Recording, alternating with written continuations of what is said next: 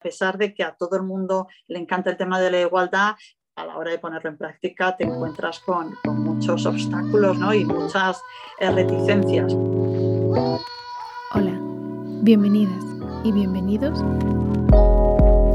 Mi nombre es Julia Chutamuñoz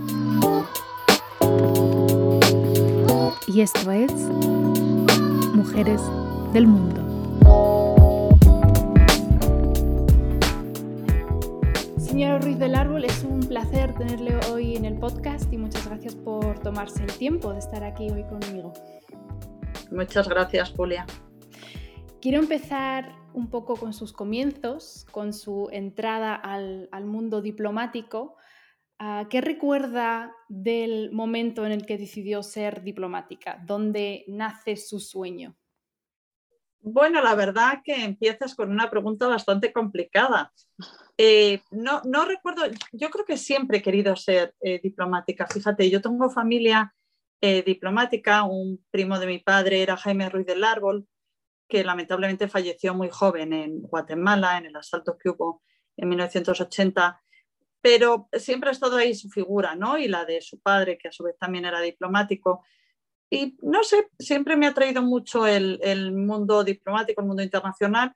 Y yo creo que desde jovencita, de hecho, orienté mi carrera de Derecho, eh, escogí Derecho y luego Ciencias Políticas porque me interesaba mucho, vamos, tenía claro desde el principio que quería opositar a la carrera diplomática y dirigí mis pasos hacia allí. Eh, por eso no te puedo decir un momento concreto ni una persona concreta, yo creo que fue mi tío, eh, sin haberle conocido porque falleció cuando yo era una niña, ¿no? Tenía siete años, pero, pero no sé, siempre lo he querido ser. Como en la diplomacia hay como muchos puestos aparte de embajador y diplomático, que es lo que se conoce, ¿no? Lo que más se conoce, em, hay muchos más puestos y muchas más responsabilidades dentro del mundo diplomático, como el suyo, de, de cónsul adjunta, ¿no? Em, por eso creo que deberíamos intentar em, de, acercar a los oyentes un poco a, esa, eh, a, ese puesto suyo, ¿no? ¿Podría explicar brevemente en lo que consiste eh, su trabajo y qué es eh, una cónsula adjunta? Claro que sí. bueno, efectivamente la carrera diplomática española, al menos cuando se ingresa en la carrera diplomática española, eh, es una carrera común tanto para eh, labores diplomáticas como consulares. Antiguamente había diferencia entre la carrera consular y la carrera diplomática. Hoy no lo hay. Los diplomáticos, los que pertenecemos al Servicio Exterior Español, eh, hacemos labores tanto de embajada como de consulado. El caso de Jerusalén es un caso muy interesante y muy particular porque a pesar de ser un consulado, no es un consulado al uso. El Consulado de España en Jerusalén se crea en 1853 eh, precisamente para acompañar la labor de la obra Guía de los Santos Lugares, que se crea en ese momento un poco para gestionar las propiedades y los intereses que tiene España en Jerusalén, eh, que como sabes es una ciudad especial con un estatuto especial. Eh, posteriormente, este consulado hace también funciones, por supuesto, de consulado general de protección a los españoles que residen allí, a, en toda la ciudad de Jerusalén, tanto en el lado eh, este, que, eh, donde vive la población palestina, como el lado este, donde vive la población israelí. Y luego, posteriormente, a raíz de los acuerdos de Oslo, eh, aunque sabes que España todavía no ha reconocido al Estado palestino propiamente dicho, pero a raíz de los acuerdos de Oslo, el Consulado General de España en Jerusalén pasa a ser como una especie de embajada, representación, no embajada porque no se reconoce de Estado a Estado, pero bueno, como una especie de, interlocutor con la Autoridad Nacional Palestina que se crea a raíz de los acuerdos de Oslo. Por lo tanto, tiene una triple vertiente, la vertiente eh, consular, la vertiente más religiosa propia de Jerusalén, de la Tierra Santa, ¿no? de, eh, de los santos lugares, que es la que se lleva a través de la obra pía, y luego finalmente una vertiente política que como cuasi embajada realiza todas las funciones de una embajada, políticas, culturales, de cooperación. Tenemos una oficina de cooperación muy importante. Eh, entonces es un puesto muy interesante, la verdad, por lo que es la propia, la propia ciudad de Jerusalén, por las relaciones que tenemos con Israel y por las relaciones que tenemos con la autoridad palestina y con toda esta población tan diversa y diferenciada ¿no? que vive en la ciudad de Jerusalén y en los territorios palestinos, en Cisjordania y en Gaza. Vayamos un poco más a lo específico. Em, me hace especialmente ilusión hablar con usted porque em, yo conocí la Asociación de Mujeres Diplomáticas Españolas a, través de las redes sociales. Esa, esa, asociación la creó usted en el año 2019 con un grupo de, de mujeres diplomáticas españolas, así que hace muy poquito tiempo. ¿Cómo nace esta asociación? ¿Por qué decidió que era necesario crear em, una asociación que representase, apoyase y también diese un poco de visibilidad a las mujeres en la diplomacia? Eh, bueno, la verdad es que la, asociación eh, le tengo un cariño especial. Mm. Eh, obviamente fue un trabajo en equipo de muchas compañeras, ¿no? no es una cosa individual, pero es un poco como nuestro bebé, ¿no? Para, para algunas de nosotras. La asociación obviamente no nace del día a la noche. Yo ingresé en el año, aprobé en el año 2002, pero la fecha de ingreso es en el año siguiente, ¿no? Cuando eh, uno recibe los despachos y en el año 2003.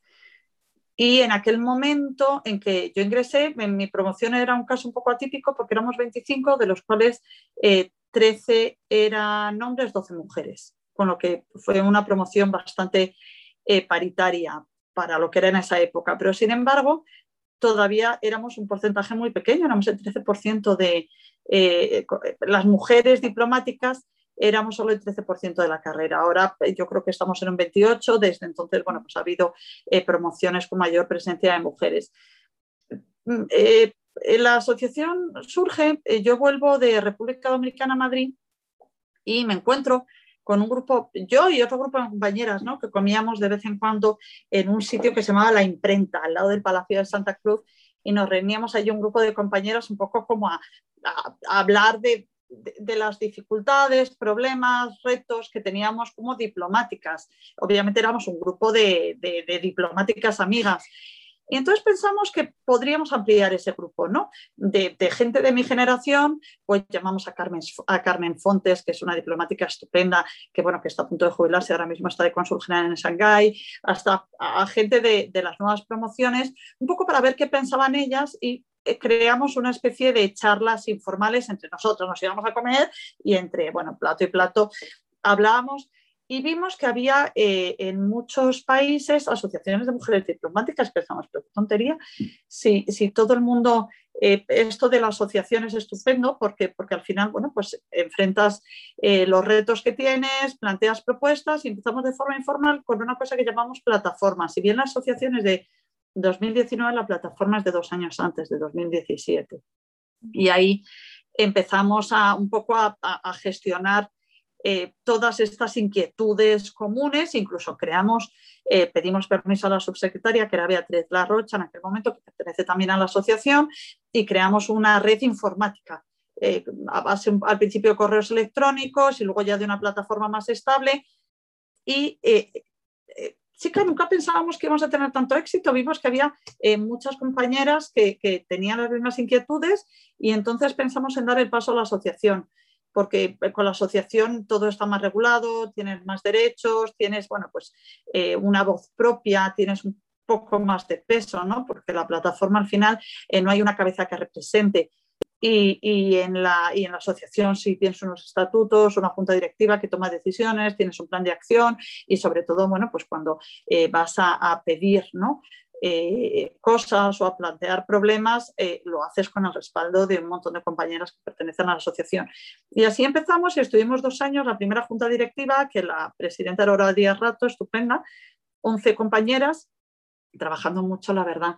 Es que ha sido una época preciosa, pero, pero complicada y no, porque es un poco abrir brecha y a pesar de que a todo el mundo le encanta el tema de la igualdad, a la hora de ponerlo en práctica te encuentras con, muchos obstáculos ¿no? y muchas eh, reticencias, porque parece que es un poco de quítate tú que me pongo yo y, nada que ver, ¿no? Mucha gente no entiende, incluso compañeras y compañeros estupendos. Y bueno, ahora eh, se han hecho unas nuevas elecciones, hay una nueva junta directiva con una presidenta fantástica que es Cristina Fraile, que es nuestra embajadora en Viena, y la verdad es que es fenomenal ver que hay rotación y que hay continuidad, ¿no? Pero sí, efectivamente es un, fue un proyecto precioso y ojalá dure muchos años. ojalá no necesitamos la asociación porque seamos todos muy igualitarios y paritarios, ¿no? Y... Eso sería el sueño. Sí, totalmente. Yo tuve el honor de, también entrevistar a la embajadora Fraile en, noviembre, cuando todavía no era eh, presidenta de la asociación, pero, pero fue también fantástico. Creo que es, creo que es una persona muy apta para, para el puesto. bueno, fantástica. Eh, usted ya lo dijo que había ciertas inquietudes, ¿no? Em, por su parte. ¿Cuál cree que es el mayor problema eh, con el que se encuentran las mujeres diplomáticas? Bueno, hay, hay muchos, ¿no? ¿no? No creo que sea un solo problema, un único problema, ¿no? Para empezar, la carrera diplomática es una carrera eh, por tradición, ¿eh? muy, muy, la gente piensa en el embajador, nunca piensa en la embajadora. Y cuando piensas en la embajadora, piensas que es la mujer del embajador, en ningún caso una profesional, ¿no? Eh, bueno, eh, yo creo que hay muchos obstáculos medioambientales, ¿no? un poco sociales. Hay obviamente, no sé cómo definirlo, también estructurales. ¿no? la carrera está conformada de tal forma eh, que sin quererlo, porque son lo que se llaman sesgos, eh, eh, no sé cómo, no, no, sé muy bien la... no sé, la estructura en la que está conformada la, jerarquía de la carrera, las formas de trabajar, los horarios, en fin, está no está tan avanzada como está el resto de la sociedad española. ¿no?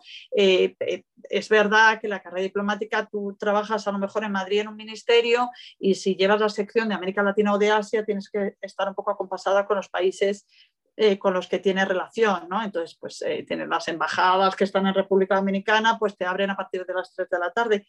Pero a pesar de eso, no, no tenemos una mentalidad de conciliación, no tenemos una mentalidad de trabajar en equipo, sigue siendo una carrera muy estructurada, muy jerarquizada, muy eh, el embajador o, el director general eh, son los jefes, pero sin embargo hay poca delegación de competencias. No sé, eh, yo creo que hay que avanzar mucho en modernizar y, cambiar un poco la estructura del, del, propio servicio exterior para adaptarlo más a las necesidades de, hoy en día y desde luego esto ayudaría mucho más a que las mujeres encajáramos. ¿no? Yo, por ejemplo, estoy eh, casada con un hombre fantástico, tengo la suerte de que él renuncia a su trabajo cada vez que nos movemos al exterior, pero no es siempre el caso, ¿no? hay pocas ayudas eh, sin embargo, parece, no sé muy bien por qué, que las mujeres de los embajadores eh, se da por hecho que tienen que hacerlo cuando tampoco tienen por qué renunciar a su trabajo. ¿no? Además, tenemos cuatro hijos estupendos, pero es, oye, soy una madre trabajadora con cuatro hijos que me muevo de país en país. Y, bueno, pues sí, ciertamente es una elección mía, pero creo que eh, en esto no sé, estamos todavía un poco por detrás y hay que facilitar más tanto la entrada de mujeres como el desarrollo profesional. Si en un momento determinado una mujer tiene que coger una excedencia, eh, porque parece que es más normal ¿no? que las mujeres se cojan excedencias y no los hombres hoy en día, ¿no? Eh, pues parece como que pierdes carrerilla en tu, en tu carrera y cuando quieres recuperar el tiempo perdido te cuesta muchísimo más, ¿no? No sé, eh, son eh, no sé, una serie de, comportamientos o, de sesgos involuntarios eh, que te hacen la vida un pelín más complicada y, menos, y la estructura de la carrera menos paritaria. Pero insisto que eh, a lo mejor hay, no, creo que sean cosas ni, ni imbatibles, ¿no? ni imposibles, ni tampoco que sean obstáculos voluntarios, es decir, que se hayan puesto allí para fastidiar a las mujeres. No, simplemente, bueno, pues que todo tiene que cambiar y desde luego que haya una mayor presencia de mujeres en la carrera ayudará a ir en esa dirección, ¿no?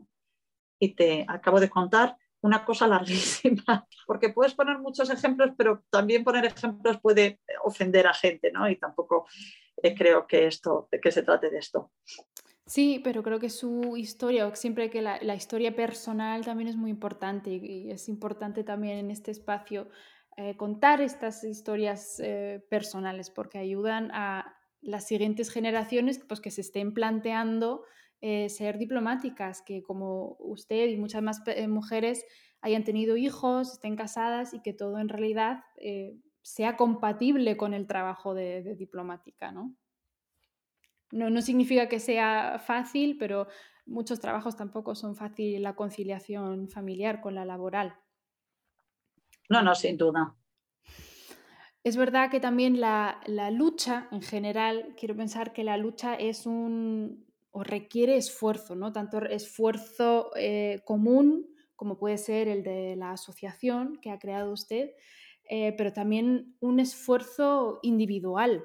Por lo cual la pregunta que se, que se me ocurre siempre es que cuál es su aportación a la lucha de igualdad de género como cónsula adjunta, cómo se hace visible en su día a día. Pues muy buena pregunta. La verdad es que es una lucha, una lucha no solamente dentro eh, de la propia representación, sino en la sociedad en la que estás insertada, ¿no? Y yo creo que, que, no es solamente que hay que enseñar con el ejemplo, ¿no? No sé, hay que luchar por la equidad de género siempre y en todo momento. Primero en tu propia casa, por, por supuesto, con tus hijos. Eh, en mi casa, bueno, yo siempre tuve una, un modelo familiar muy equitativo, ¿no? Mi padre siempre fue una persona que valoraba mucho la igualdad entre hombres y mujeres se notaba en, la casa, se notaba en el ambiente, lo mismo en la mía y luego en el trabajo, por supuesto, ¿no? Eh, el respeto más absoluto tanto a trabajadores como a trabajadoras, eh, pero sobre todo valorar, ¿no? Ayudar a que las mujeres eh, opinen. Intentamos hacer mucho eh, pues en las reuniones. Si hay hombres y mujeres, normalmente tienden a hablar más los hombres, por lo que sea, ¿no? por nuestra propia forma de ser, las mujeres somos más indecisas, nos cuesta más eh, dar nuestra opinión, nos parece que nunca es tan inteligente o tan brillante como la que ha dicho el de al lado. ¿no? Y en este caso, pues siempre intentamos, si una mujer no habla, pues hacer que hable en las reuniones o valorar su opinión, también en el trabajo de equipo, intentar siempre eh, que tanto los, dos, ¿no? tanto compañeros como compañeras de trabajo, se sientan igualmente valorados, pero sobre todo darles responsabilidad, hacerles autónomos. En fin, eh, todo lo que nos gustaría que hicieran con nosotras, pues, pues hacerlo. Y como jefe de equipo, eso es la, lucha diaria. ¿no? Eh, también en las cosas que te parecen sin importancia, ¿no? Yo no soy cónsul adjunto, soy cónsul adjunta. te parece mentira, pero, pero esos pequeños detalles eh, eh, son importantes, ¿no? Eh, igual, bueno, pues no sé, pues intentar también la actividad de género en todos los proyectos de cooperación que hacemos, en las labores culturales, en si tenemos unas conferencias, intentar que, que, los conferenciantes sean tanto hombres como mujeres. Si tenemos, por ejemplo, ahora mismo estamos dando cursos de artes de arte a través de Zoom en Gaza. Entonces, Gaza, que es una sociedad muy islamizada, pues intentar que si hay 10 alumnos, por lo menos 5 sean mujeres, ¿no? Y, pues, si pueden ser 6, mejor. Pero no, intentar eh, que la equidad de género, eh, realmente la, la AMDE cuando la fundamos era conseguir la equidad de género dentro del ministerio, dentro de la carrera diplomática, pero todo esto obviamente tiene que, sería incoherente eh, no llevar a cabo o no intentar impregnar la acción exterior del Estado español eh, con estos valores que nosotros queremos para nosotras. ¿no? no sé si me he explicado. Es luego e, ese esfuerzo que también cuenta muchísimo, creo, que no solo eh, el crear y hacer proyectos y lanzar charlas, lo cual también ayuda muchísimo, pero luego también cada persona que se involucre en, en la lucha de igualdad de género, que, puede, que nos favorece a todos. Usted ya lleva casi 20 años en la carrera diplomática, en el mundo diplomático, si no me fallan mis cálculos ahora. Ingresé em, muy jovencita. Sí, sí, sí, Bueno, no le voy a preguntar cuándo porque ella me dijo, mejor las edades las dejamos fuera. Pero sí, eh, ahí lo dejamos. Em, pues esto, ya lleva casi 20 años en, el mundo diplomático. ¿En algún momento em, de su carrera se vio confrontada con algún desafío por el hecho de ser mujer? Sí, sí, sí, sí, en muchas ocasiones, ¿no? Porque eh, no solo depende de tu propia estructura, ¿no? Eh, sino también del país en el que estés y ser una mujer diplomática en algunos países arrastrando familia, arrastrando marido, a mí me han confundido con la mujer del embajador, con la cocinera, con, eh, bueno, tú que estás aquí toma notas, eh, como con la secretaria ejecutiva. Sí, sí, eh, a mí me ha tocado imponerme en más de una ocasión y decir, oye, perdona, pero yo aquí estoy ¿no? representando. cada vez es más difícil, ¿eh? cada vez surge menos, pero hace pues, 19 años cuando ingresé era bastante frecuente. Y, sobre todo te chocará también con gente de tu entorno diplomático que te decía, bueno, chica, tú como tienes hijos, haz lo que puedas. ¿eh? Entonces, eh, sí, eran frases que te marcaban, no, no, hago lo que puedo, hago lo mismo que mis compañeros, ¿no? Soy una profesional, independientemente de que sea hombre o mujer, eh, tener hijos es mi problema, ¿no? si veo que no puedo, me pediré una excedencia o si tengo otras prioridades, pero ese tipo de comentarios y de frases son eh, muy chocantes y luego también ves a mucha gente amenazada eh, por la pues, porque tengas a lo mejor capacidad de decisión, porque no sé si por el hecho de ser mujer o no, ¿no? Pero, pero sí, sí, eh, sí, más de lo que me hubiese gustado, fíjate. Y como ya te comenté antes, yo venía de un entorno muy paritario en mi familia, entonces yo nunca me enfrenté a comportamientos y actitudes machistas hasta que ingresé en la carrera diplomática, cosa que te sorprende un poquito, ¿no? Pero, pero sí, sí, no, no tanto, no, no me he enfrentado tanto por parte de mi propio equipo o de mis compañeros, que también he tenido situaciones un poco desagradables, eh, sino por, por, la propia sociedad, ¿no? Ser una mujer eh, casada, ser una mujer diplomática, trabajadora, en ciertas sociedades sigue chocando mucho. Gracias a Dios, cada vez menos. Un dato que me chocó mucho era, usted escribió un artículo en la revista Política Exterior hace, hace unos años, en 2000, hace poco, ¿no? sí, con Alejandra del Río. Sí, exacto. Y un dato que me chocó mucho em, era que en 10 años em, el número de mujeres en el mundo diplomático había aumentado solo un 2% en 10 años, ¿no? Em, ¿qué piensa que es necesario para avanzar más rápido? Porque, ¿Por qué no conseguimos que ese número vaya aumentando con más facilidad, con más rapidez? Sí, igual que hay otras carreras, ¿no? Como jueces, fiscales, eh, médicos, otras oposiciones donde predomina la mujer, la diplomática ha sido una carrera eh, con, bastante masculinizada, ¿no? con poca presencia de mujeres. Yo creo que no ayuda la, visión que se tiene en la carrera diplomática, como te decía, piensas en el embajador, pero no en la embajadora. Eh, luego, pues todavía sigue habiendo muchos prejuicios sociales. Oye, pues si me hago diplomática, pues a lo mejor me caso, a lo mejor no tengo familia, eh, voy a tener que renunciar. ¿Cómo no?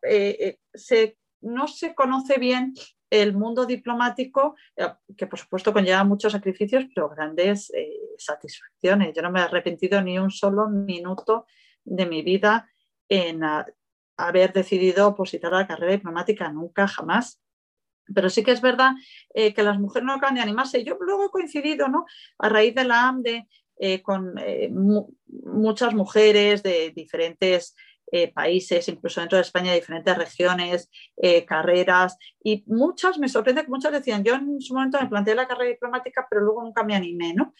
Eh, también porque piensan que es una carrera muy elitista, donde solo entras si te apellidas tal o si tienes conexiones cual, entonces la gente le tiene un poco de respeto pero precisamente la AMDE, uno de los grandes proyectos que hizo fue un programa de mentorías y otro de, que se llamaba Vuelta a la Universidad que era animar a compañeras diplomáticas a ir a las universidades donde habían estudiado, a, precisamente a dar testimonio de, su experiencia y animar a las jóvenes estudiantes a que consideraran opositar a la carrera diplomática y las mentorías lo mismo, ¿no? Animar a las compañeras más jóvenes que acababan de ingresar, eh, bueno, pues a no cometer los mismos errores que nosotros habíamos cometido, eh, un poco a, a, a, empoderarlas, ¿no?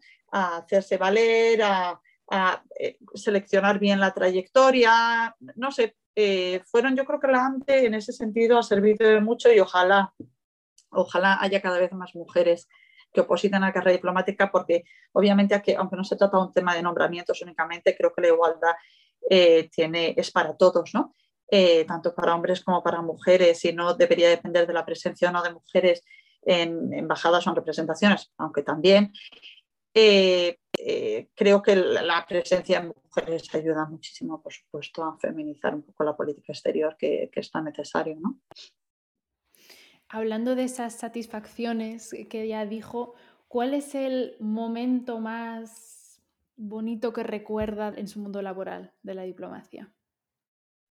Mira, hay muchísimos, muchísimos, porque de verdad que ser diplomática cada día es una aventura, es, el, es un trabajo variado, bonito, donde conoces a gente eh, de todos los sectores sociales, políticos, económicos, eh, donde de verdad cada día te levantas y cada día es completamente diferente al anterior y cada día eh, es, es, una aventura. Pero yo creo que los que más satisfacción me ha dado en mi carrera son, han sido algunos casos consulares, ¿no? El poder ayudar a gente que realmente eh, veías que si no le ayudabas tú no, no, iban a llegar a ningún sitio, ¿no?